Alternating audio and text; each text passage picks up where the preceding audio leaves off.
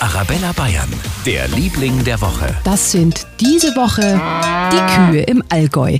Die stehen jetzt wieder auf den Almweiden und schauen den Wanderern beim Schwitzen zu. Auch in Fronten im Allgäu hat das Weidejahr wieder angefangen.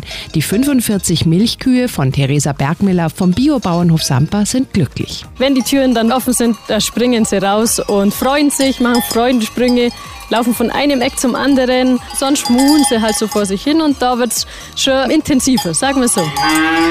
Die Kühe grasen jetzt wieder auf den Almwiesen und ihre Milch schmeckt damit auch gleich viel besser. Eben, sag ich ja. Für ganz Bayern, der Liebling der Woche auf Arabella Bayern.